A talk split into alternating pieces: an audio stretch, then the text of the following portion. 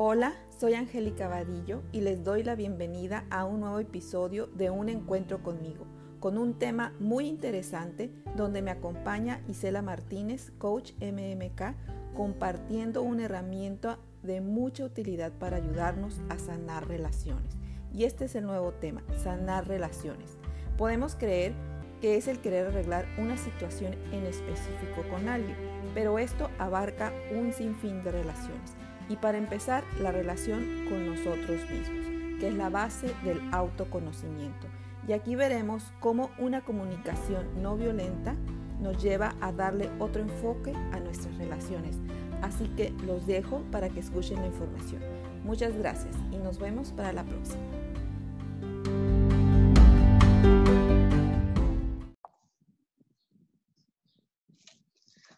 Hola a todos, bienvenidos a un nuevo video de Un encuentro conmigo, un camino al autoconocimiento y hoy me acompaña Isela Martínez desde Monterrey. Hola Isela, ¿cómo estás?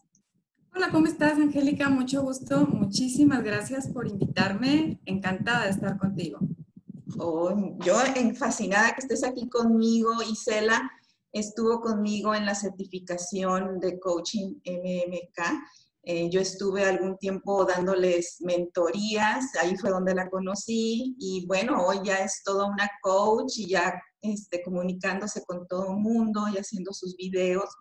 Y pues la invito a que participe conmigo porque hoy vamos a hablar de un tema eh, muy bonito que es relaciones sanas. Y yo le estaba platicando a Isela que este tema surgió a partir de unos podcasts que hice con Gloria de Salud en Balance, los seis pilares. Dentro de estos seis pilares aparecen las relaciones sanas. Entonces se me hizo muy interesante poder abordar este tema desde el coaching y desde algunas otras herramientas que hoy eh, Isela nos va a compartir. Y bueno, esto de las relaciones, ¿a dónde nos lleva? ¿A dónde, de dónde surge? ¿Para qué nos sirve? ¿Cómo lo vemos desde el coaching? En el coaching las relaciones las vemos como la manera de vernos a nosotros mismos. La idea es de que nosotros no nos podemos ver sino es, sino es a través de las relaciones con los demás, de nuestras amistades, familiares, nuestra pareja, bueno, todo tipo de relaciones que tengamos. Incluso hasta estas relaciones ocasionales que tenemos en, la calle, que nos topamos con algunas personas y que de repente surgen algunas cosas, pensamientos, o, nos enojamos, o vamos en el carro y le pitamos al que va a un lado de nosotros porque nos hace un lado, ¿no? Todo este tipo de relaciones eh, tiene algo que ver con nosotros, el, lo que, el efecto que tienen nosotros, las reacciones que tenemos. Entonces, eh, es aquí donde surge pues la necesidad de sanar esta relación y sobre todo de sanar la relación con nosotros mismos, que es la base, la base de todo esto, la base del coaching. Y como primer punto y pilar es el observar y observarnos, que es uno de los pilares del coaching. ¿Cómo, cómo ves este punto, Isela, de observarnos?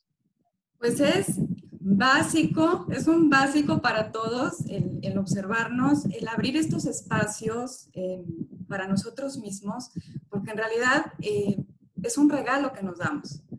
Eh, pudiera parecer que allá afuera, cuando no estamos a lo mejor tan conscientes de nosotros mismos o que no nos damos estos espacios suficientes a nosotros mismos para entrar en nuestro mundo interior, para empezar a conocernos, pues creemos que todo nos está sucediendo, que me hacen, que este, eh, me enojo, me hacen enojar eh, o, me frustran o cosas así, ¿no? Entonces, eh, aquí la importancia del observarnos, pues es observar nuestro mundo interior, nuestros, nuestro sistema, pues para realmente empezar a conocernos y ver que en realidad todo lo que aparece afuera, este, pues es un reflejo de lo que tenemos dentro. Pudiera parecer como una frase bastante gastada, pero las frases más gastadas son las que nos dan más verdad.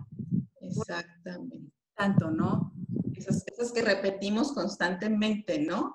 Y, aquí surge esta premisa del coaching de no tomarnos las cosas personales, que a veces eh, cuando nos lo dicen, ahora sí que lo que te choca, te checa, eh, te, te, suena, ¿no? Dices, ¿cómo me dices que no me lo tome personal si estoy viendo que me lo está haciendo a mí? O sea, sí, ¿no? De, en ese grado, ¿no? Entonces, en el coaching hablamos de esta premisa de que no lo tomemos personal, pues las cosas no nos las están haciendo a nosotros, las cosas están sucediendo. Y ya sea que lo esté haciendo una persona o que esté sucediendo por alguna situación externa. Entonces yo creo que es súper liberador en el momento que nosotros hacemos este, este clic o este cambio a no verlo como personal, pues nos podemos como separar un momento de la situación y quedarnos más en paz y más en bienestar y sobre todo poderle dar otro significado, otra interpretación a lo que estamos viendo. ¿Cómo ves? Son estas oportunidades de, refrescar nuestras perspectivas, de hay, hay otras formas de verlo y, que elegir, ponernos nosotros en ese lugar de elegir eh, pues la, perspectiva que, que, más nos deje en paz. Exactamente, y aquí aparece esta frase, ¿no? Existe otra forma de ver la vida o puede haber otra forma de ver la vida, ¿no? Es algo que también en coaching lo repetimos constantemente. A veces al principio no lo entendemos muy bien, pero conforme vamos entrando en estas prácticas y estas herramientas, pues nos damos cuenta de la gran verdad que está detrás de esa frase. Y entonces, pues hoy tú nos vas a compartir eh, una herramienta muy poderosa que aplica a, sanar relaciones, que es esta práctica de la comunicación no violenta, CNB, que aparece, bueno, existe un libro de Marshall Rosenberg, que es el del que tú nos vas a hablar hoy, que además ya tiene mucho tiempo, cuando yo, yo lo vi, dije yo, pues es como de los años 60, este, toda esta herramienta, entonces esto ya tiene muchísimo tiempo y pues, y yo no tenía idea, ¿no? De que existía. Tengo algunas otras herramientas de coaching que son las que tú ya también conoces, pero esto viene como a conjugar toda esta información. Entonces, hoy les vamos a compartir estos cuatro puntos para que ustedes puedan aplicarlos en sus vidas. Así que pues empezamos, sobre todo. Sí, muchas gracias Angie. Cuando me invitaste a hablar de este tema, me vino de inmediato recordé este libro que cuando lo leí me enamoré de él porque me parece una propuesta muy hermosa eh, del doctor Marshall Rosenberg, que te voy a, les voy a hablar un poquitito de él, nada más para tener un preámbulo. Eh, pero antes de eso, esta herramienta, como todas las que hemos conocido en nuestra preparación como coaches, allí, eh, y las que nos van llegando durante la vida, eh, me doy cuenta que la esencia de todas es la misma, parten de donde mismo y llegan a un mismo lugar. Te invitan a conectarte con tu ser, te invitan a salir desde tu lado más auténtico, este, y esta es la maravilla, que todas las herramientas, a lo mejor para algunas personas unas nos resuenan más, otras nos, no nos resuenan tanto. Al final del día, todas funcionan y todas son una maravilla. Entonces, pues bueno, eh, se trata de, está basado en el libro del doctor Marshall Rosenberg. Eh, él era un psicólogo, él ya falleció, era un psicólogo y que después obtuvo un doctorado en psicología clínica. Él era estadounidense, pero de origen judío y desarrolló este proceso de comunicación que le llamó comunicación no violenta. Eh, y a lo largo de este programa, Angie, eh, para, para, practicidad, lo vamos a, hacer referencia a él por sus siglas en español, CNV, eh, para decirlo así de forma más corta. Y bueno, él también fundó el Center for Nonviolent Communication y tiene centros en, en diferentes países. Él desde su infancia, el doctor Rosenberg, desde su infancia, por allá del verano del 43, él tendría alrededor de unos nueve años, su familia y él se mudan a Detroit. Y en esa época se desató una serie de disturbios y enfrentamientos por temas raciales. Y pues bueno, eso los obligó a permanecer encerrados un buen tiempo, varios días. pero ya una vez que se reanudaron las actividades y que él regresó a la escuela, a las clases, se dio cuenta cómo un apellido puede resultar tan peligroso, pues él era judío. Y de hecho, pues en alguna ocasión unos compañeros le propinaron una paliza. Entonces, él desde su niñez y durante la mayor parte de su vida tuvo presentes estas dos preguntas, ¿qué es lo que da origen a, a este trabajo que él desarrolló? Y me parece importante rescatarlas. La primera, ¿qué ocurre que nos desconecta de nuestra naturaleza solidaria y nos lleva a comportarnos de manera violenta y abusiva? Y la segunda, ¿por qué algunas personas son consecuentes con esta actitud solidaria, incluso en las circunstancias más adversas? Él observaba esto durante la mayor parte de su vida, él observaba esto y, estas, y en estas dos preguntas pues se deja ver este sentido humanitario que por naturaleza todas las personas tenemos. Esto lleva pues a todo el trabajo que realizó y desarrollar este, este proceso de la CNV y su esencia, la esencia de la CNV es dar desde el corazón. Promueve el desarrollo de una escucha atenta, respeto, empatía, o sea, una verdadera conexión entre personas. Y pues de aquí la importancia y cómo viene a, a, a embonar perfectamente con este tema que tú estás tocando de relaciones sanas. ¿Qué te parece esto, Angie? Así es, no, no, pues totalmente, totalmente de acuerdo como una experiencia de este señor doctor eh, lo lleva a desarrollar todo es, toda esta metodología, ¿no? Para, pues primero para él poder, me imagino, poder entender lo que sucedía con la humanidad y así poderlo después compartir, ¿no? Esto se me hace maravilloso. Así que... Como pues, la capacidad, ajá, perdón, y como la capacidad de, del ser humano tener estos dos comportamientos, o sea, en condiciones muy adversas, la humanidad y en condiciones a lo mejor muy normales que sobresalga este, el, el, enfrentamiento y el abuso. Entonces, eso fue lo que movió mucho a él. Y la CNV se basa en habilidades relativas al lenguaje y la comunicación que refuerzan nuestra capacidad de seguir siendo humanos, incluso en condiciones más extremas. Entonces, nos ayuda a conectarnos con los otros, nos ayuda a conectarnos con nosotros mismos primero y permitiendo que aflore nuestra compasión natural. Nos lleva a estar conscientes de lo que observamos, lo que sentimos, lo que necesitamos y lo que pedimos a los demás. Y busca pues que hacer la vida más rica, no nada más para mí que pido, por ejemplo, que haga una petición, sino también para el otro.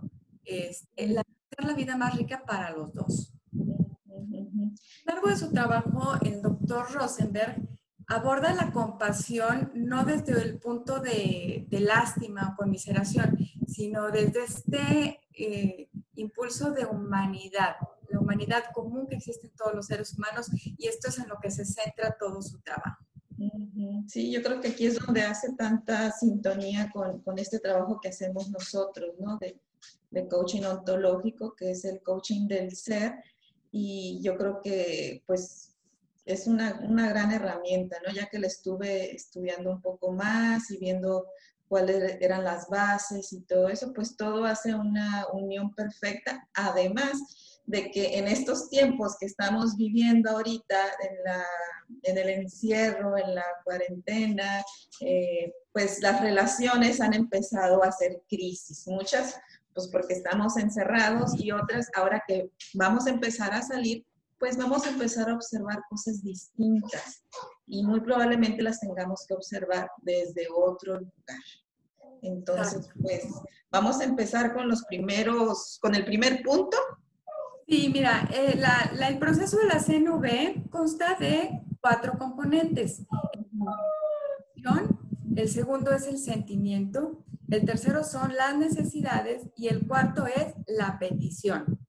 Algo que hace énfasis aquí el doctor Marshall Rosenberg en su libro es que, o sea, sí propone esta estructura de la CNB, pero tampoco la presenta como una fórmula así ya preestablecida, o sea, sino que este proceso se puede adaptar a diversas situaciones, a, diferentes estilos personales y culturales también. porque muchas veces este, también la conexión entre personas se logra también con miradas, con los silencios respetuosos que se permiten en la conversación, este, todo esto que está implícito en el proceso de comunicación. Entonces, este, pues aquí resulta de gran, lo que resulta de gran importancia, pues es mantener la esencia que es dar desde el corazón y buscar esta conexión genuina. Ok, ese sería el primer punto, observar. Entonces, el primer punto, el primer componente es la observación. Esto tiene que ver con observar la situación ante la cual estamos. Este componente implica que separemos entre la observación y la evaluación, o lo que en coaching llamamos mucho la interpretación. Hacer observaciones constituye un elemento muy importante de la CNV, mediante el cual nosotros intentamos comunicarle a otra persona de forma clara y sincera cómo nos sentimos. Si, si nosotros mezclamos la evaluación o nuestra interpretación con la observación, la otra persona, la que nos está escuchando, suele tener la impresión de que la estamos criticando, lo va a tomar como crítica. Entonces esto la puede poner en resistencia a lo que le estamos diciendo. Mm, y aquí recalca mucho la, que la observación tiene que ser específica del momento y el contexto, no irnos, es que el año pasado que dijiste, o sea, es el momento y el contexto, la observación de, de la situación en la que estamos. Vamos a ver un par de ejemplos allí, aquí estos ejemplos eh, son muy simples, también tomados del libro, para entender un poquito más los conceptos que estamos viendo. Con una frase de cómo sería observar, pero que le mezclemos ahí la evaluación. Por ejemplo, si tu alimentación no es equilibrada, vas a enfermarte. Yo aquí ya le estoy metiendo un juicio, una evaluación. Esa misma, expresar eso mismo, pero solamente con la observación sin que, sin que interfiera una evaluación, pudiera ser de esta manera. Si tu alimentación no es equilibrada, temo que te enfermes. Aquí cambia, suaviza, la otra persona a lo mejor ya no se pone a la defensiva de, pues bueno, o sea, porque me está externando que, que le da miedo que yo me enferme, pues está bien. Entonces eso cambia totalmente la óptica. Wow simples palabritas así. Simples palabritas, cómo cambia todo, ¿no? Y, logras que la otra persona igual no se enganche y lo tome personal. Exacto, volvemos a la premisa que comentabas al inicio del coaching de no tomarlo personal. Muy bien. está muy padre, ¿no? Porque puede parecer, o sea, son cosas tan simples y tan cotidianas y que tenemos ya tan impregnadas en nuestro día a día que no las vemos. Pero simples distinciones como estas nos prenden esas lucecitas que dices, no es tan complicado en realidad, o sea, está al alcance de nosotros poder hacer esto. Y sobre todo observar nuestro lenguaje, ¿no? Como tú dijiste, el lenguaje es la base de todo esto, pues es la manera en que nos estamos relacionando con los demás. Ahora vamos al componente 2, que es sentimiento. Esto tiene que ver en cómo expresamos cómo nos sentimos. Y aunque parece algo muy simple, normalmente no distinguimos entre lo que sentimos nosotros y las palabras que decimos para describir un pensamiento o una evaluación o interpretación, ya sea de cómo creemos que somos nosotros o las reacciones o comportamientos de otras personas hacia nosotros. Para que quede un poquito más claro, vamos, vámonos por partes y, y con un ejemplo. Sí, un ejemplo para cada supuesto. Porque hay supuestos aquí en los que nos podemos confundir. Ah, es que es un, así siento, es mi sentimiento. Pues no, quizá lo estamos confundiendo. Entonces son varios supuestos y lo vamos a ver con un ejemplito también así muy simple. Primer supuesto, cuando utilizamos la palabra siento, pero está la ausencia de un sentimiento. Ok. Me siento como un fracasado. Fracasado no es un sentimiento, aunque estamos poniendo ahí la palabra siento, fracasado no es un sentimiento. Entonces, una forma de que tenemos para poder expresar un sentimiento real pudiera ser, me siento triste porque mis últimos dos proyectos no tuvieron éxito. triste es un ahí sí estoy expresando. Qué gran cambio, ¿no? Totalmente. Porque, bueno, disculpa, ahorita que dijiste que me siento eh, fracasado, pues eso ya, está, ya te estás metiendo como en esta creencia de que eres fracasado. No tiene nada que ver con un sentimiento, tiene que ver con una creencia. Totalmente. Entonces ya se hizo un relajo ahí. Sí, sí, sí. O como mucho trabajamos en coaching, que es, yo creo que mucho más común de lo que trabajamos, que confundimos el hecho de la interpretación. Exactamente. Este, aquí le estamos metiendo una interpretación, una evaluación, algo que ya no es un sentimiento. Está ahí empañado el querer expresar un sentimiento con otra cosa que no es. Entonces, significa un poquito supuesto, otro eh, supuesto en el, en el caso de los sentimientos es cuando no distinguimos entre lo que creemos o pensamos que somos nosotros y un sentimiento real. Por ejemplo, siento un incapaz como guitarrista. Pues incapaz no es un sentimiento, o sea, no tiene nada que ver con un sentimiento. Una forma en la que podemos expresar en, esta oración un sentimiento real pudiera ser, me siento decepcionado como guitarrista. Ah, ok. Ya me habla de un sentimiento y a lo mejor aquí pues abre las posibilidades que es el, el día a día y lo que hablamos todo el tiempo en coaching. Posibilidades. O sea, el sentirme, el, el, el declarar que soy incapaz o que me ya me cerró todas las posibilidades el, expresarlo como un sentimiento, me siento decepcionado, pues a lo mejor tengo poquita práctica, es mi primera clase, pues date chance, ¿verdad?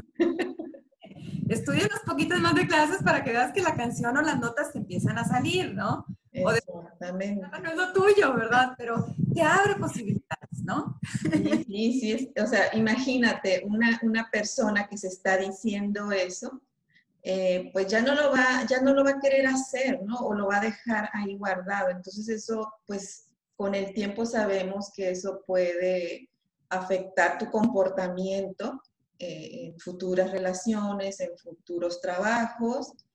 Entonces, por eso se me hizo tan, tan padre esto, cómo se identifica y cómo nos ayuda para poder ver el coaching o lo que hacemos desde otra parte, ¿no? Desde, una parte más humana, que si nosotros abordamos esta parte de humanizar a las personas, de ver lo que somos, pero ya con estas distinciones lo podemos profundizar más. Exactamente. un poco más. Otro, otro escenario, otra, otro supuesto en el tema de sentimientos es cuando no distinguimos entre un sentimiento real y lo que pensamos, fíjate, o sea, lo intrincado, lo que del comportamiento o reacción de otras personas hacia nosotros. Ahí la interpretación a todo lo que da. Vamos a verlo con un ejemplo. A ver, vamos a ver un ejemplo. Siento que soy insignificante para mis compañeros en el trabajo.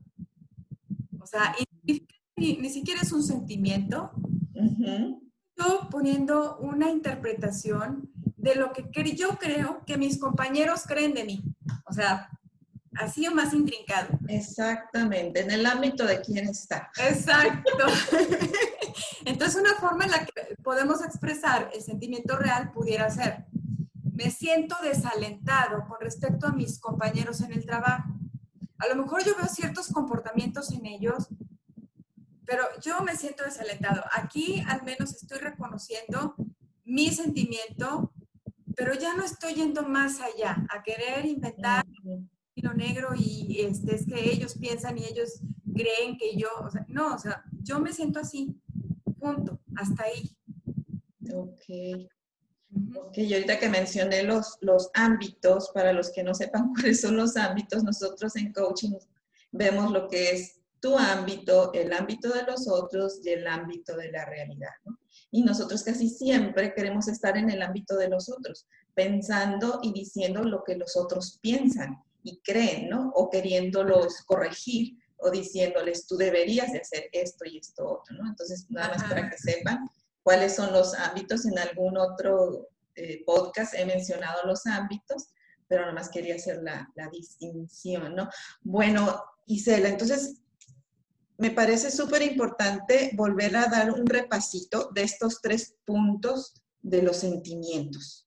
Porque un, último punto, también nada más, nos invita a que evitemos usar eh, o expresarnos con palabras vagas o generales, por ejemplo, bien o mal, porque esto no indica un sentimiento y esto impide que la persona que está escuchando no se conecte claramente este, con, con, lo que yo estoy sintiendo en realidad. Por ejemplo, tú me preguntas ahorita, oye, Sela, ¿cómo te sientes? Y yo te contesto, ah, me siento bien. Pues para ti bien puede significar una cosa, para mí puede significar otra. No indica exactamente cómo me siento. La diferencia a lo mejor que te conteste, ah, me siento muy alegre o me siento muy inspirada. Eso ya indica este, algo puntual. ¿sí? Okay. Pedías que diéramos un repasito. Este, claro que sí. Primero es cuando utilizamos la palabra siento, pero no, hay un, no estamos expresando un sentimiento. Ah, ok. Cuando no expresamos el sentimiento. Vamos a ponerlo así. Porque creemos que con decir siento ya se expresa un sentimiento, pero no es. Ok, ok. Otro. El, simple hecho de anteponer la palabra siento no quiere decir que estás expresando un sentimiento. Un sentimiento, exacto. Muchas veces expresamos una interpretación, no un sentimiento, otra cosa. Ok. Ajá. El otro es este, cuando no distinguimos entre un sentimiento real Ajá. que nosotros creemos o pensamos que somos. Ok, cuando no distinguimos. Expresamos algo que, que, creemos que somos y lo confundimos con que estamos expresando un sentimiento. Ok. El tercero es cuando no distinguimos entre un sentimiento real y lo que pensamos de los comportamientos de otros hacia. Ok. Y pues el otro es el, no utilizar las, las frases vagas o, o, generales, ¿no? Como bien o mal. Ok. No, es que te digo, eh, te pedí que lo repitieras porque ahorita al estarte escuchando, pues dije, esto es súper importante que las personas que nos estén viendo o escuchando, pues lo tengan muy en cuenta, ¿no? Para poder identificar estos cuatro puntos, ¿verdad? Entonces, bueno. Y algo muy, muy padre que me encantó del libro, bueno, es que todo el libro es una joya de verdad, pero algo padrísimo es que específicamente en este, cuando habla de, de este tema de sentimientos, al final trae un listado bastante completo de palabras con las que nos podemos expresar nosotros sentimientos, tanto cuando una necesidad ha sido satisfecha, no ha sido satisfecha. Entonces, y esto me parece una aportación buenísima, ya que probablemente no tenemos o no contamos con un vocabulario tan amplio y esta forma nos puede estar impidiendo que identifiquemos claramente nuestro sentimiento. Entonces, esta es una aportación valiosísima aquí del, del libro. Ok, entonces aquí el lenguaje otra vez vuelve a aparecer como punto básico, ¿no? Sí, sí. Para poder expresarnos y, poder aplicar estos cuatro puntos que nos compartiste. No, porque viendo este listado, por ejemplo, eh, a mí en lo personal, un asunto que traté hace unos días, yo no sabía realmente cómo me sentía, entonces le di una ojeada y empecé a ver todas las y, ayuda a identificar realmente cómo te sientes para expresarte con la mayor claridad posible. Entonces, es, es, es una muy, muy buena aportación aquí del libro. Muy bien. Entonces, de aquí pasamos al punto 3. Al tercer componente, que son las necesidades. Aquí trata de reconocer el origen de nuestros sentimientos. El sentimiento está surgiendo, debajo de él hay una necesidad. Y dependiendo de la naturaleza del centro, una necesidad que está siendo satisfecha o una necesidad que no está siendo satisfecha. Okay. La CNV potencia nuestra conciencia de que nuestros sentimientos son el resultado de cómo nosotros elegimos tomarnos lo que dicen o hacen los demás. Y también de nuestra y nuestras expectativas particulares en este momento. O sea, en pocas palabras, nos invita a asumir la responsabilidad de nuestros sentimientos. Ah, ese punto muy importante. Exacto, o sea, lleva a este punto, a hacerlo responsables. Lo que elegimos, nosotros elegimos cómo tomarnos lo que dicen o hacen los demás. Y también nosotros elegimos nuestras necesidades y nuestras expectativas. Nosotros somos responsables. Ok. Los otros sí puede estimular en cierta forma nuestros sentimientos, pero no es la causa. La causa de nuestros sentimientos siempre está en nosotros, porque nosotros tenemos este poder de elección. Sí, y este es el punto de los ámbitos que la vez pasada también lo tocamos, cómo viene a resaltar este punto, ¿no? De qué manera nos, casado. nos podemos hacer responsables, mantenernos en nuestro ámbito y no tomarlo ni como personal, ni como que lo hacen en nuestra contra, todo lo que los otros hacen, ¿verdad? Los otros pueden hacer, decir, pensar, actuar como ellos decidan hacerlo y nosotros quedarnos en nuestro ámbito. Entonces, este punto se me hace súper, súper interesante, así que si nos los puedes... Eh, Vamos a ver un ejemplo, si te parece. Sí.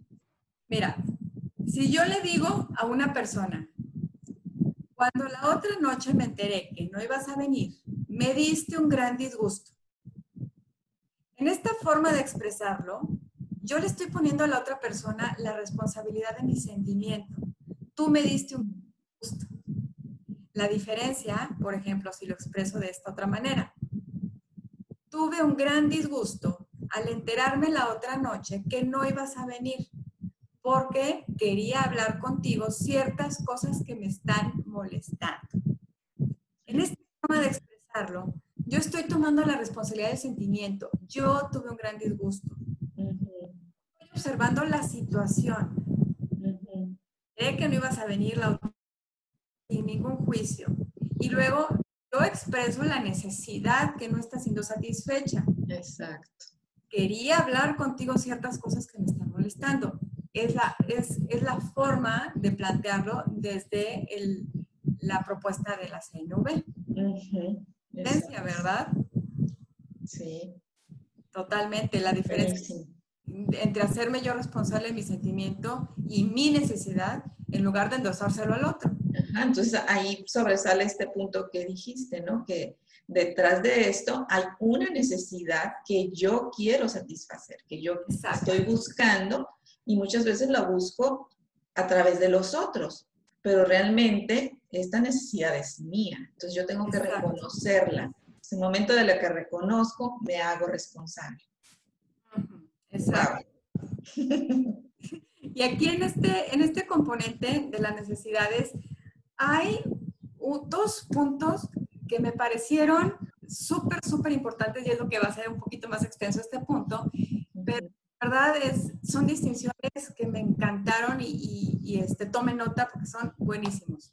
¿Qué pasa cuando recibimos un mensaje negativo? Tenemos cuatro formas en las que lo podemos tomar. Primera, culparnos a nosotros mismos o tomarlo de forma personal. Si otra persona me dice, eres la persona más egocéntrica que he conocido en mi vida. Desde esta perspectiva, quizá yo le pueda contestar, sí, debería ser más sensible con los demás. Ahí yo me estoy culpando, sí, es mi culpa, sí, me lo tomo personal. Es, este, yo estoy tomando como parte de mí este juicio que la otra persona está haciendo sobre mí. Se la estoy, se la estoy comprando, ¿no? Exactamente. Sí. La segunda forma en la que lo podemos tomar es, ok, no me culpa a mí, esa fue la primera. La segunda, al, al interlocutor. Y nos vamos a ir, las cuatro formas, nos vamos a ir con el mismo ejemplo para ver la de cómo, cómo expresarlo. Culpando al otro. Nos vamos a lo mismo. Me dice la otra persona, eres la persona más egocéntrica que he conocido. Desde esta perspectiva, la contestación pudiera ser así de la siguiente forma. No tienes derecho a decirme esto. Siempre tomo en cuenta tus necesidades. El egocéntrico eres tú. Ok. te la he hecho. Exacto. Exactamente. Aquí viene la, papa caliente, que es el comentario, y en la, primera el primer, la primera forma me la quedo yo, en la segunda te la aviento a ti, ¿no? Ok. Entonces, en estas dos formas, si, si lo vemos, estamos saliendo desde un lugar en el que no hay conexión, ni conmigo mismo, porque... Ni con los otros. Con el otro, porque lo estoy culpando. Entonces, cuando estas formas de respuesta nos pueden estar impulsando un sentimiento de miedo, culpa o vergüenza. Y en separación. Hay separación, no hay conexión. Entonces, las otras dos formas en las que lo podemos tomar, aquí ya vamos a ver cómo nos va a hablar de que estamos saliendo desde un lugar más consciente y de más conexión. Vámonos a la tercera forma, que es percibir nuestros propios sentimientos y necesidades. Ok. El comentario es el mismo. Si la otra persona me dice, eres la persona más egocéntrica que he conocido en mi vida, desde esta perspectiva, desde percibir mis propios sentimientos y necesidades, la contestación pudiera ser, cuando me dices que soy la persona más egocéntrica que conociste en tu vida, me siento herido, porque yo querría que tú conocieras los esfuerzos que hago por tener en cuenta tus preferencias. Aquí estamos aplicando los, los componentes de la CNV. En la primera parte, cuando me dices que soy la persona más egocéntrica, estamos observando, sin juicio, sin nada. Lo que me estás diciendo esto y me siento herido, expresando mi sentimiento. Y en la, tercera parte de la oración, porque querría que reconociera los esfuerzos que hago, es mi necesidad. La estoy okay. Y luego la cuarta forma en la que lo podemos tomar es percibir los sentimientos y necesidades del otro, de mi interlocutor. El comentario es el mismo. Eres la persona más egocéntrica que he conocido en mi vida. Desde esta perspectiva, desde percibir el sentimiento y necesidad de mi interlocutor, quizá una respuesta pudiera ser, ya no, ya pudiera ser en forma hasta de pregunta sientes herido porque necesitas que se tomen en cuenta tus preferencias. Y aquí, aunque nosotros no podemos saber qué exactamente es, es lo que está sintiendo mi interlocutor cuando me está... Al menos ya me abre la posibilidad. Eh, podemos abordar la conversación desde otra manera, desde esta conexión y ya este, de entrada es un regalo que nos estamos dando a nosotros mismos y a nuestro interlocutor de esta apertura y de esta conexión y esta es la riqueza que nos deja eh, esta propuesta del doctor Marshall Rosenberg. Este, empezar, y muchos, fíjate, durante el libro, quizá a lo mejor esto no, en el ejemplo no quede muy claro, pero estaría al final redondear con un, ejemplo tal cual del libro que, pone el, el, doctor Marshall Rosenberg. Él aborda muchos ejemplos reales de cómo ha aplicado, cómo aplicó eh, el proceso en, conversaciones muy sencillas, muy simples, muy cotidianas, o muy, este, donde el ambiente es muy tenso por cuestiones políticas y raciales y de todo este tipo. Entonces, puede quedar un poquito más claro, pero esta, la invitación aquí, eh, esta forma de abordarlo con pregunta, es desde esta curiosidad, que esto también en coaching, en coaching. es un básico entrar desde la curiosidad, incluso con nosotros mismos. Exactamente. Y aquí se me ocurre también, Isela, ahorita que estábamos viendo los ejemplos y cómo vamos separando eh, lo que nosotros sentimos, lo que el otro siente y no tomarlo personal, ni echarle la culpa al otro, ¿no? Ni echárnoslas tampoco nosotros. Es como en coaching neutralizamos, ¿no? Los pensamientos, los cuestionamos para disolver esa interpretación, e, esos significados que le estamos dando y poderlo ver de este lugar más, más neutral, ¿no? Más auténtico. Totalmente de acuerdo. Esta herramienta viene como a complementar esa parte. Cuando no podemos entender, ¿no? Porque, bueno, igual ahorita tú me dices, si no te ha sucedido cuando hacemos sesiones, que a veces las personas no, no entienden o, o, no alcanzan a entender porque están en su, en su idea de que sí, los otros le están haciendo algo, o, o de que sí, yo tengo la culpa por ser como soy. Entonces, esta herramienta de cuestionar pensamientos, pues nos ayuda muchísimo y si tenemos esto muy claro y se lo podemos explicar también a nuestros clientes, pues mucho más claro, ¿no? Sí, porque pasa, y yo creo que nos pasa a todos, porque es parte de nuestra condición humana, el, estos que tenemos, no vemos, eh, por más que el coach vea las cosas, pues es hasta que la persona, el cliente, lo logra ver, este, que se disipan esos puntos ciegos. Y, esto de entrar desde la curiosidad con preguntas es una manera de abrir eh, cosa. Yo la veo así, como muy amorosa, este, de respetar el proceso de la otra persona, pero también entrar con esta intención de conexión, pero desde esta curiosidad. empiezo a preguntar, empiezo curiosidad genuina, ¿no? Es, abrir los caminos, definitivamente. Buenísimo.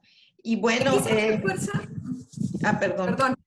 Adelante, no, adelante. No, el, aquí ya sigue el próximo punto o, todavía nos vas a explicar? Nada más un puntito, un comentario así, este, muy, muy pequeño. Más que nada, de empezar por nosotros mismos. Si nosotros no valoramos nuestras propias necesidades, probablemente los demás tampoco lo hagan, porque ni siquiera les dando el espacio de reconocerlas y de expresarlas, y el otro no nos va a adivinar cuáles son nuestras necesidades. Entonces, aquí la invitación es a empezar por nosotros mismos, valoremos nuestras necesidades, nuestro sentimiento y, y expresémoslo, ¿no? Entonces, eh, solo eso. Muy bien.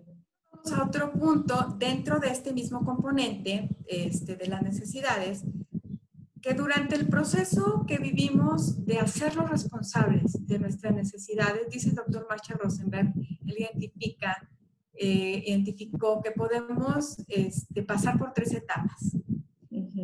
Así las nombró él. La etapa de esclavitud emocional. Es decir, nos percibimos nosotros como responsables de los sentimientos de los demás. Ah, sí, sí. Que nosotros debemos esforzarnos por hacer felices a los demás. Y mm. eso resulta desgastante. Totalmente. Totalmente. Por eso le llama etapa de esclavitud emocional. Sí, e, esta, este punto que, que, estás compartiendo ahorita a mí también se me hace muy, muy esencial, porque en coaching también hablamos mucho de las responsabilidades, ¿no? De hacernos responsables de nosotros mismos y muchas veces no nos queda claro cómo es esto. Exacto, ¿qué es hacernos responsables? Entonces, el primero... Es que tenemos que cargar con lo de los demás y ahí lo que ha sido recalcando en, en los dos programas, los ámbitos. Los ámbitos. Yo creo que es mi responsabilidad la felicidad del otro. ¿En qué ámbito estoy? Por Dios. O sea, quiero meterme al ámbito del otro. Entonces, segunda etapa. Ok. Etapa antipática. Aquí ya nos damos cuenta de que estábamos siendo esclavos, que era la etapa anterior. Nos enoja todo lo que hemos, nos hemos esforzado tratando de hacernos responsables de la felicidad del otro. Entonces, vamos a tener respuestas como más, por ponerle algún calificativo como más despectivas o como más de no me importa tanto. Ese es tu problema. Ay, ¿y qué? Ese es problema tuyo. O sea, como que pierdes el interés, ¿no? Pierdes el interés realmente en el otro. Y aquí, aunque sí tenemos claro que no, no es nuestra responsabilidad, pero todavía no sabemos cómo sí ser responsables sin esclavizarnos emocionalmente. hablando de responsable, de, nos referimos a eh, propiciar esta conexión real con el otro, desde la compasión, de todo esto que se trata la CNV. Entonces estamos como en este punto intermedio, ¿no? Ya me di cuenta que no soy responsable, que, este, pero no sé cómo sí serlo sin esclavizarme, ¿no? Todavía ahí en, este, en un punto intermedio. Y luego viene ya la tercera etapa, que es la etapa de la liberación emocional. Y pues bueno, nos hacemos responsables de nuestras intenciones y de nuestras acciones. Y desde este lugar donde ya sabemos que no somos responsables de los sentimientos de los demás, este, del convencimiento de que no podemos satisfacer nuestras necesidades a costa de las necesidades de los demás. O sea, esto implica expresar claramente cuáles son nuestras necesidades, pero tomando en cuenta la satisfacción de las necesidades también del otro. Ok. La, verdadera conexión, no nada más yo mi objetivo, sí, yo quiero esto, sí, pero también está la necesidad del otro, es cumplir ambas, ambas necesidades. y esto nos lleva al cuarto componente, nos liga al cuarto componente que es la petición y cómo estructurarlas. Ok, sí, aquí lo que iba a decir ahorita que estabas diciendo esto, cuando yo reconozco y, y sé que no tengo que pasar sobre, sobre ti, ¿no? Para poder tener lo que quiero. Entonces aquí se me ocurre esta parte que nosotros también la mencionamos en coaching, que cuando tomas alguna decisión o quieres, vas a hacer algo, tiene que ser en bien común. No nomás vas a ser, salir beneficiado tú, sino que vas a salir beneficiados todos los que estén a tu alrededor, ¿no? Entonces, Así es. Entonces ya va a ser de una parte más auténtica, más responsable, que también pues la responsabilidad nosotros la manejamos como esta habilidad de responder la habilidad que tenemos de poder gestionar todas estas cosas. Estas cosas. Súper bien. Entonces me decías, nos decías que cuarto componente, al cuarto componente, la petición. En este último componente este, implica lo que nos gustaría pedirle al otro nuestras vidas, las de, las de ambos. Aquí hay puntos muy importantes eh, al momento de hacer una petición. Y son, el primero, utilizar lenguaje positivo. Es decir, expresar lo que pedimos en lugar de expresar lo que no pedimos. Porque a veces creemos que expresamos lo que estamos pidiendo, pero estamos expresando lo que no queremos o lo que no pedimos. Cuando lo hacemos de forma negativa, es muy probable que la otra persona ponga resistencia o simplemente ni siquiera nos entienda el mensaje. Aquí nos pusiste, me pusiste un ejemplo muy bueno. Está, está padrísimo. Vamos a ver el ejemplo.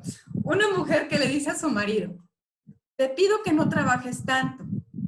Así le hizo la petición. Fin de la petición. Pero resulta que después le salió peor a la mujer porque este, semanas después el marido le comunicó que se había inscrito en un torneo de golf. Entonces ahí quizá el marido ni siquiera le entendió cuál era la petición que le estaba haciendo. Este, pues él pensó, pues sí, es verdad, a lo mejor, ¿no? Suponiendo, trabajo mucho, voy a trabajar menos, me voy a dedicar más tiempo a mí, me voy a inscribir a un torneo de golf. Pero resulta que lo que la mujer quería era otra cosa. Entonces, como una la forma más este, clara de, de hacer la petición hubiera sido, me gustaría que al menos una vez a la semana pases más tiempo conmigo y con los niños en casa. Eso era lo que ella quería. Esa era su petición. entonces pidió lo que no estaba pidiendo y no pidió lo que realmente quería. Entonces, ¿cómo, ¿cómo, puede confundir o tapar este, la, en la forma en la que hagamos nuestra petición? Que el otro ni siquiera entienda o que el otro este, ponga resistencia. Entonces, es nada más clarificar un poquito más qué estamos pidiendo. Muy bien, peticiones claras. Peticiones claras y en positivo. Segundo punto, además de utilizar el lenguaje positivo, que es anterior, que sea una petición concreta, evitando utilizar frases ambiguas, abstractas o vagas, ya que una petición con frases vagas propicia la confusión ya que es la petición, la persona, la persona que hace esa petición la hace teniendo algo en su mente, pero el interlocutor, el que está escuchando la petición, tiene otra cosa en mente. Entonces, si es la, la petición, pues se presta a la confusión. Cada quien interpreta lo que trae en su cabeza, en pocas palabras. Vamos a un ejemplito. Este, porque mientras más claros seamos con nuestras peticiones, es probable que consigamos aquello que pedimos. Exactamente. Ejemplo, una madre que le hace una petición a su hijo. Le dice, quiero que seas más responsable. Así, nada más. Entonces a lo mejor el hijo pues puede pensar, pues este, yo voy a clases, nunca falto, voy al corriente con mis tareas, saco buenas calificaciones, pues sí soy responsable, ¿no? La mamá quería, sigue las semanas y sigue el pleito, lo que la mamá le puede pedir específicamente puede ser de la siguiente manera. Quiero que tu ropa sucia la lleves todos los días al bote de la ropa sucia en lugar de que la dejes tirada en tu cuarto. Esa es una petición clara, no es vaga, no es ambigua y pide claramente lo que quiere. Exactamente. Otro punto aquí importante en la petición es que solicitemos a nuestro interlocutor que nos confirme nuestra petición. Aquello que el mensaje que estamos transmitiendo, que, que sí se está entendiendo, que se está captando, y puede ser de diferentes maneras, según el contexto. Eh, pero siempre hay que cuidar que sea desde el respeto y desde la empatía al, pedirle esta confirmación, para dejarle claro a nuestro interlocutor que si estamos pidiendo esta confirmación, es nada más para comprobar que mi petición la expresé claramente. No, porque se puede prestar a muchas cosas que el otro día, ah, si no soy tonto, ¿cómo, cómo que no? Este, o puede prestarse de diferentes maneras, niveles jerárquicos en las empresas, este, o ante grupos. Puede variar la forma, pero asegurémonos de, de, confirmar, este, que aquel mensaje o aquella petición que estamos dando, si la, se entendió como lo quiero, como yo lo, lo expresé claramente. Y esto sería como a través de una pregunta. A través de una pregunta, como eh, si quedó claro o, me lo puede repetir. Por ejemplo, a lo mejor en, eh, entre una maestra y un alumno que hay pues cierto, cierta autoridad o eso, un contexto distinto, este, pues le puede decir la maestra, a ver, repíteme lo que te dije. Entiendo, puede cambiar la forma, pero sí con una pregunta, este, preguntar si, si sí quedó claro o se entendió o yo te quise decir esto, fue lo que captaste. la forma que veamos, aquí también pues el sentido común, este, cómo se está desarrollando la, la conversación con la otra persona y el en el que estamos. Que, que, realmente hemos sido escuchados, ¿no? Exacto. Es algo que también lo vemos en coaching, en los actos de lenguaje, que el que nos esté escuchando sí nos esté poniendo atención, ¿no? Es uno de, de los puntos que no esté haciendo otra cosa para que sí nos esté escuchando, pero aún así nos esté escuchando, pues es confirmar que sí escuchó y pues para eso son los otros puntos, ¿no? De que sea muy clara tu petición, que esté en positivo y que estés utilizando un lenguaje más amplio, ¿no? ¿no? No dejarlo entre bien y mal, quiero y no quiero, sino exactamente especificar qué es lo que quieres, cuál es la necesidad que tú estás queriendo llenar o, sí, este, resolver, ¿no? Igual resolver una situación y tienes que ser muy clara en esas, esas peticiones. Así es. Y un último aspecto muy importante aquí es que cuando hagamos una petición, es que tengamos bien, bien claro el objetivo del por qué estamos pidiendo. Es influir en la otra persona y que modifique su comportamiento, casi, casi como ah, me salí con la mía. la verdad es que el proceso CNV no es la herramienta. Porque recordemos que la esencia es dar desde el corazón, propiciar estas relaciones de honestidad y empatía. Sí, seguramente este, al hacer nuestra petición, pues queremos que la otra persona la cumpla. En cierta forma, hay, si hay un interés, volvemos al punto que veíamos anterior, de no pasar por alto la necesidad también del otro. Eh, entonces, siempre se debe mantener esta esencia. Ok, ese de, de no manipular, ¿no? Lo que Exacto, no manipular. lograr, este, no querer eh, obtener ciertos resultados de lo que nosotros queremos. Entonces, no. Si el pues proceso CNV, o sea, sí es, está pensado para aquellos que quieren que los demás respondan ante, una petición, pero que esta respuesta de nuestro interlocutor venga desde un lugar de su buena voluntad, de su actitud solidaria y no como respuesta a una exigencia de nosotros. Entonces, la gran diferencia. Y pues estos serían los cuatro puntos, ya con eh, este Sí, con esto completamos los completamos. componentes de la CNV. Y también nos invita el proceso a que lo apliquemos a nosotros mismos, porque muchas veces también ni siquiera somos tan claros con nuestras necesidades, con nuestros sentimientos, con lo que nos pedimos a nosotros mismos, incluso nos exigimos y no nos pedimos. O sea, y creo que este es un primer paso, aplicarlo a nosotros mismos, es observarnos a nosotros mismos libres de juicios, libres de etiquetas, porque a veces nosotros somos nuestros peores jueces. Y esto puede implicar, a lo mejor, o sea, al aplicar este proceso, un perdón hacia nosotros mismos. Nos invita a conectarnos con nuestros sentimientos, llegar a nuestras necesidades no satisfechas, hacernos peticiones claras y amorosas. Definitivamente. No desde un tengo que, porque esto me habla de exigencia, sino desde un elijo o decido por respeto y amor a mí mismo. Esta es la, la invitación hacia nosotros mismos. Eso se me hizo tan interesante platicar de este tema porque se une perfecto a todo lo que nosotros hacemos en coaching.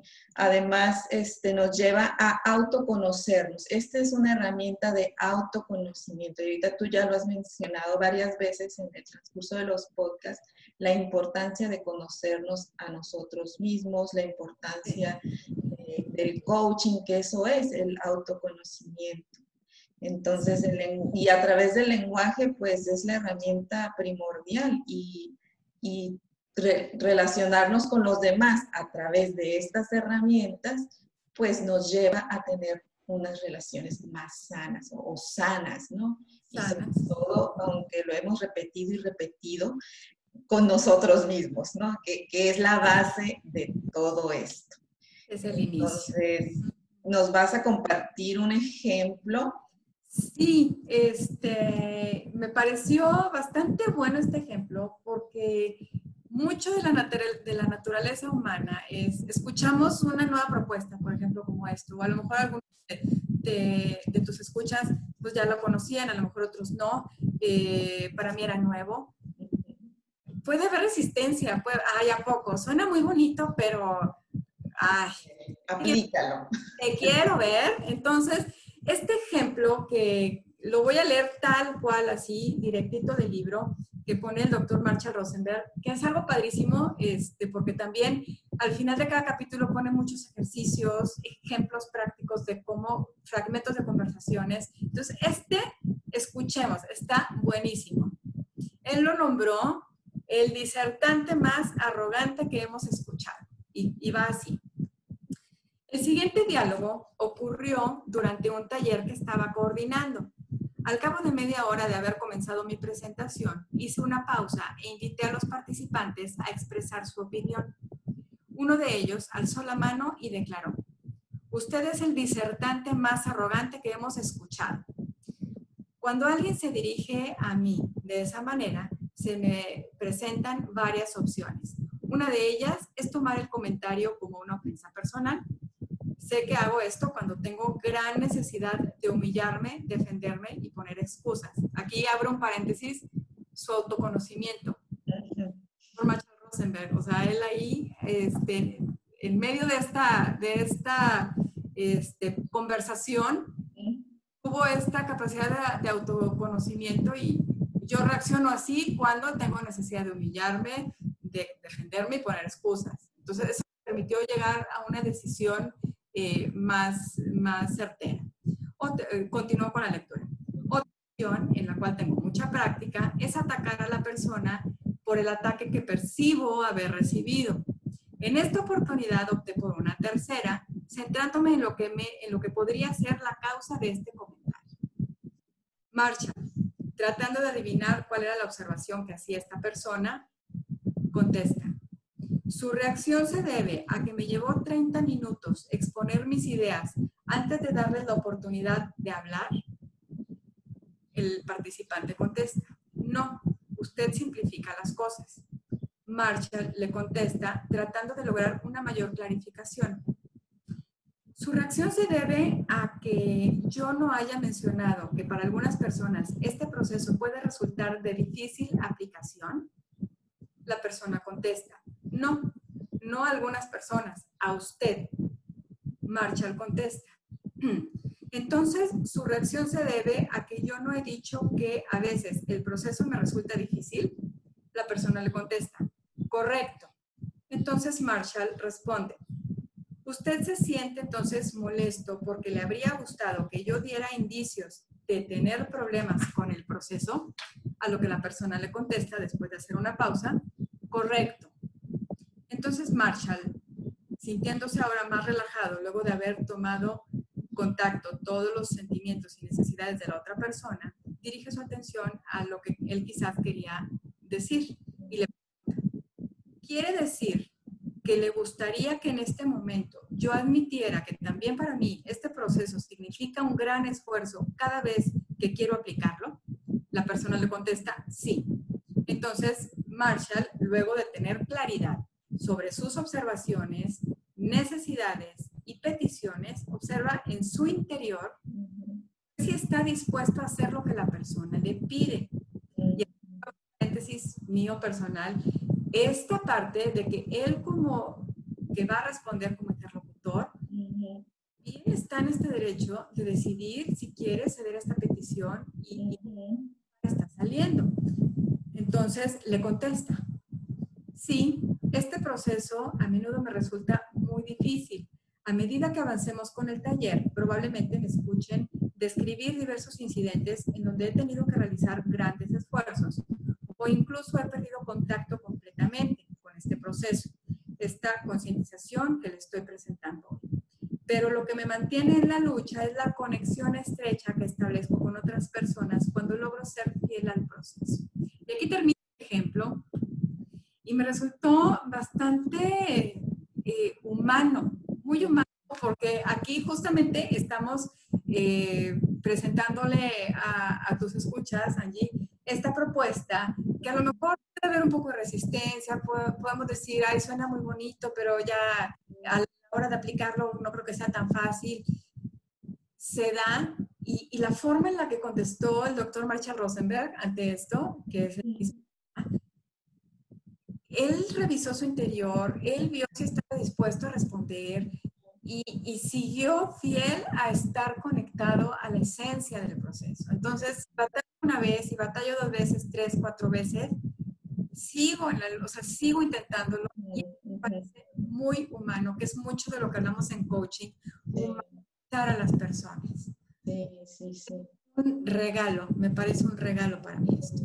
Yo, y ahorita que estaba escuchando el ejemplo, ya lo había escuchado porque ya me lo habías leído la, la vez que nos juntamos para hacer este, lo de la información.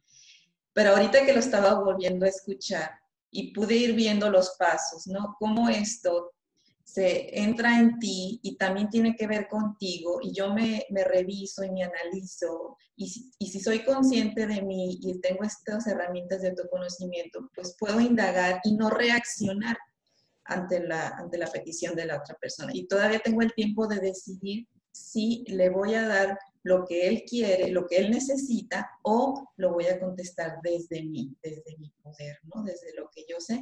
Y además voy a ser fiel a lo que yo siento, pienso y creo. Entonces aquí aparece esta parte de ser hacemos y pensamos, que es algo que en coaching también también manejamos, ¿no? Entonces, es algo que se va aprendiendo. O sea, no queremos que de buenas a primeras nos digan, sí, sí, ya lo vamos a hacer y ya porque Angélica y, e Isela lo dijeron. No, la propuesta es que lo pongamos en práctica. Es la única manera que podemos saber si realmente nos funciona a nosotros, independientemente si le funciona a otras personas. Lo importante es que nos funcione. A nosotros nos ha funcionado el coaching, nos ha funcionado que nos ha llevado a encontrar esta otra herramienta que se le une perfecto a lo que nosotros sabemos. Por eso se nos hizo tan importante compartirla de que es una herramienta más que se une al proceso MMK, a los actos del lenguaje, a todo lo que hacemos. Y pues aquí está, ¿no? La propuesta de que lean este libro, que puedan aplicar estas herramientas y que enriquezcamos nuestro vocabulario, nuestro lenguaje, que nuestras relaciones sean más placenteras y bueno, todo lo rico de todo esto. Sí, es, Angie, todo se complementa, es totalmente, vamos viendo, lo vuelvo a repetir, como decíamos en el programa pasado, eh, cómo distintas herramientas que te van llegando a lo largo de la vida, vamos viendo que la esencia es la misma. Y llegamos a un mismo lugar y, eh, te invitan a salir desde tu ser y, por eso se van sumando y se van complementando y es una sinergia hermosa que, van haciendo las, las distintas herramientas. Es riquísimo. Y pues bueno, como tipo, así nada más un resumencito, el nombre libro es Comunicación no violenta, un lenguaje de vida, del doctor Marshall Rosenberg. Este, a las personas que están escuchando les interesa, es una verdadera joya este libro. Oye, Isela, y bueno, ¿nos quieres compartir eh, tus redes sociales? ¿Qué es lo que estás haciendo para las personas que te quieran seguir? Si tienes planes de hacer algo pronto, comparte. Sí, muchas gracias. Gracias por este espacio. Eh, vuelvo a repetírtelo, me honra eh, que me hayas invitado a participar en este programa, aportar un poquito más. Eh, siempre que se pueda aportar algo es, es maravilloso. Y sí, en mis redes sociales estoy en Facebook como Isela Martínez Coach, en Instagram también como Isela Martínez Coach, correo electrónico isela martínez coach arroba gmail.com eh, actualmente tengo sesiones en línea uno a uno y estoy próxima, les estoy preparando una clase gratuita eh, que está quedando hermosa. Se llama Conocerme para amarme.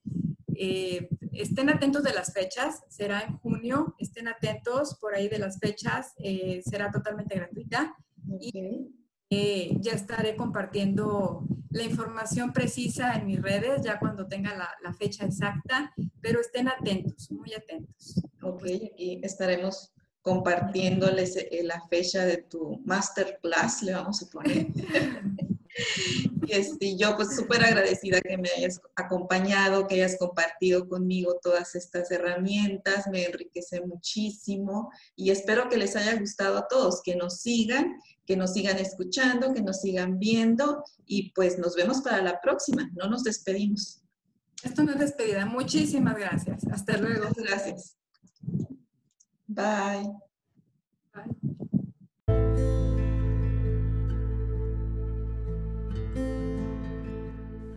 Gracias por acompañarnos. Te esperamos en el próximo episodio de Un Encuentro conmigo. Recuerda, el verdadero cambio está en ti.